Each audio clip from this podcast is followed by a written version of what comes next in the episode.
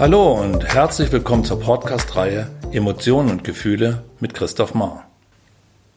Du bist hier auf jeden Fall richtig, wenn du ein Interesse am Menschen und seine Existenz insgesamt hast und noch einmal mehr, wenn du als Therapeut, Coach oder Berater tätig bist. In dieser 17-teiligen Podcast-Reihe geht es um die Bedeutung von Emotionen und Gefühlen für unser aller Leben und Überleben. Ja, es geht um unsere Überlebens- und Bewertungskategorie erster Ordnung. Durch meine Arbeit als Therapeut, Coach und Trainer wurde mir die Bedeutung dieser entscheidenden Seelenkraft immer zunehmender vor Augen geführt. Deshalb entwickelte ich vor vielen Jahren das emotionsfokussierte und zukunftsweisende Therapiemodell Integrative Psychotherapie. Als Autor des wegweisenden Grundlagenwerkes Praxishandbuch Integrative Psychotherapie war es mir ein Anliegen, der großen Bedeutung dieser Seelenkraft seinen gebührenden Raum zu geben.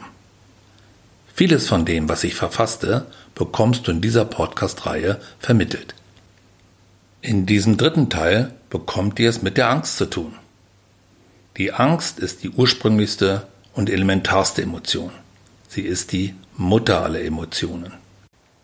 Angst gehört wie alle Basisemotionen zur unverzichtbaren Grundausstattung des Menschen. Sie ist die ursprünglichste und elementarste Emotion, die Mutter aller Emotionen und dient wie keine andere dem Erhalt unserer Spezies. Wir benötigen die Angst nach wie vor, ja sind abhängig von ihr, denn nur durch ihr Vorhandensein können wir uns gesund entwickeln und unsere Grenzen ausloten. Angst ist unser Reaktionsmuster der Alarmbereitschaft. Zum einen soll die Angst unsere Aufmerksamkeit wecken unsere Konzentration erhöhen und Kreativität anregen und zum anderen unseren Körper auf die Flucht vorbereiten. Angst ist also eine sinnvolle Reaktion, die uns im Idealfall als sogenannte Signalangst eine drohende Gefahr signalisiert und uns veranlasst, Aktivitäten auszulösen, um uns und unseren Organismus vor diesen Gefahren zu schützen. Auch wenn wir uns der Angst nicht dauernd bewusst sind, so ist sie doch immer gegenwärtig und kann jederzeit in unser Bewusstsein gelangen. Wenn Angst für uns spürbar wird, dann weist sie uns auf eine reale oder erlebte Bedrohung hin und geht mit deutlichen, sich unserer Kontrolle entziehenden körperlichen Auswirkungen einher. Das Herz schlägt schneller, der Atemrhythmus beschleunigt sich, das Gesicht wird bleicher, die Muskeln ziehen sich zusammen. Die Pupillen weiten und der Blick fokussiert sich. Das Seh- und Hörvermögen wird sensibilisiert, es kommt zu verstärktem Schwitzen. Die Hände werden kälter. Die Bewegungsdynamik ist eine zurückweichende, während sich die Durchblutung unserer Beinmuskeln verstärkt. So konnten wir schneller rennen, wenn der Säbelzahntiger um die Ecke kam. Ja, die Angst ist, auch wenn sie zumeist als unangenehm erlebt wird, in erster Linie ein positives Phänomen und wird erst dann zu einem Problem, wenn sie im Übermaß auftritt oder in Situationen, die keine wirkliche Gefahr bedeuten und dadurch das Erleben und Verhalten eines Menschen unangemessen beeinträchtigt. Analog zur Angst hat auch die Schmerzreaktion eine Signalfunktion und dient der Auslösung von Aktivitäten, um eine Gefährdung abzuwenden. Angst hat einen Doppelaspekt. Sie kann uns dienlich oder hinderlich sein. Sie kann uns aktivieren oder lähmen. Sie zu verspüren ist keine Schande und es gibt keinerlei Grund, sich ihrer zu schämen.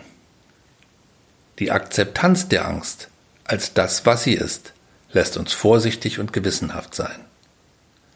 Das Erleben von Angst gehört zu unserem Leben dazu. Und der Versuch, sie nicht zu spüren oder komplett zu verbannen, kann nur scheitern. So bemerkte auch schon Fritz Riemann. Wir haben viele Techniken und Methoden entwickelt, Angst nicht zu bemerken, sie zu übersehen, zu überhören, zu verdrängen. Aber wie der Tod nicht aufhört zu existieren, wenn wir nicht an ihn denken, so ist es auch mit der Angst. So besteht das Ziel bei der Behandlung von Angsterkrankungen auch nicht darin, die Ängste auszuschalten oder zu beseitigen, sondern ihre Intensität zu verringern.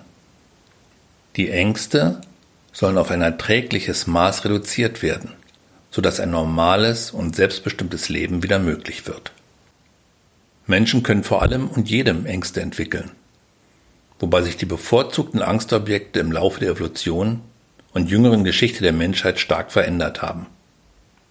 Während unsere frühen Vorfahren sich mit wilden Tieren konfrontiert sahen und Wetterphänomene wie Blitze und Donner von ihnen als Groll der Götter gewertet wurde, richtet sich unser heutiges Angsterleben auf andere Umstände. Zum Beispiel Bakterien, Viren, Krankheiten, atomare Szenarien, Arbeitslosigkeit, materielle Verluste, Alter und Tod. Diese Veränderung der Angstobjekte verdeutlicht, dass wir nicht darauf hoffen können, dass der technologische Fortschritt uns unsere Ängste nehmen wird. Auch wenn das ein oder andere Angstobjekt verschwindet, werden neue auf der Bühne unseres Lebens erscheinen.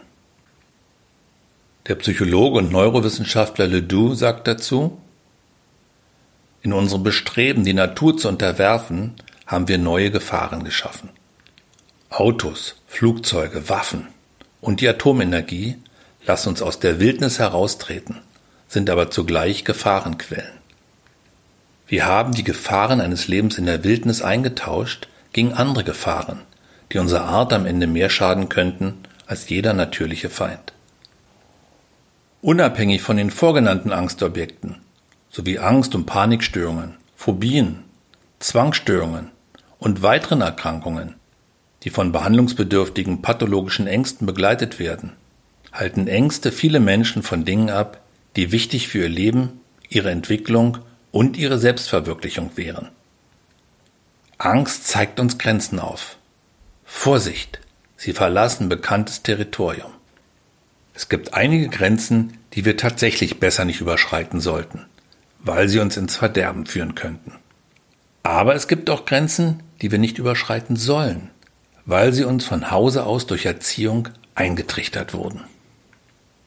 Weiterhin gibt es Grenzen, die wir nicht überschreiten wollen, weil wir in unserer Kindheit Erwachsene beobachten konnten, die sich vor etwas systematisch fürchteten und ein entsprechendes Vermeidungsverhalten an den Tag legten. Überhaupt ist vieles in unserer Gesellschaft dahin angelegt, Ängste zu beruhigen, zu vermeiden, zu zähmen oder sogar völlig abzutöten. Glücklicherweise ist das Leben weit mehr als nur Angstvermeidung und ein Verharren in statischen Grenzen. Es ist Herausforderung, Wachstum, Entwicklung und Verwirklichung. Um sich diesen Aspekten des Lebens zu stellen, ist es zuweilen notwendig, über Grenzen hinwegzuschreiten und sich mit den Ängsten, welche uns zunächst zurückschrecken lassen, zu konfrontieren. Auf der Schwelle zum Raum unserer Begehrlichkeiten sitzen nicht selten Ängste, welche uns davon abhalten können, diesen Raum zu betreten. In solchen Fällen ist die Angst gleich einem Drachen, der unsere inneren Schätze bewacht. Um den Drachen zu besiegen und diese Schätze in Besitz zu nehmen, die Dinge, die wir im tiefsten Innern für uns ersehnen, braucht es Bereitschaft und Mut. Mut ist die Fähigkeit des Menschen, seine Furcht zu überwinden. Viele Menschen fühlen sich, wenn ihre Angst geschwunden ist, zu alt oder zu krank, um die Dinge zu tun, welche sie gerne getan hätten. Sie wurden alt und krank, ohne zur wahren Tätigkeit gefunden ohne ihre geheimen Leidenschaften jemals ausgelebt zu haben oder die Menschen zu werden, die sie immer sein wollten. Wenn wir die Dinge täten, die wir gerne tun möchten, würden wir trotzdem eines Tages alt werden, aber wir wären ohne Reue. Wir würden kein Leben beenden, das nur halb gelebt wurde. Von daher tritt eine Lektion sehr deutlich zutage. Wir müssen unsere Ängste überwinden und ins Unbekannte vorstoßen, solange wir noch die Dinge tun können, von denen wir träumen. Das ist nicht immer das Gute, das zu tun man uns gelehrt hat, oder das, was man von uns erwartet. Es sind die Dinge, die wir für uns selbst tun. Das Neue und Unbekannte aktiviert Aufregung und Abenteuer und fordert unsere Ängste heraus. Nahezu jeder Reifungsschritt kann mit Angst verbunden sein. Ein Sieg über unsere Ängste kann eine enorme Kraft entfalten, die uns Freude und Glück erfahren lässt und uns ein Lächeln ins Gesicht zaubert.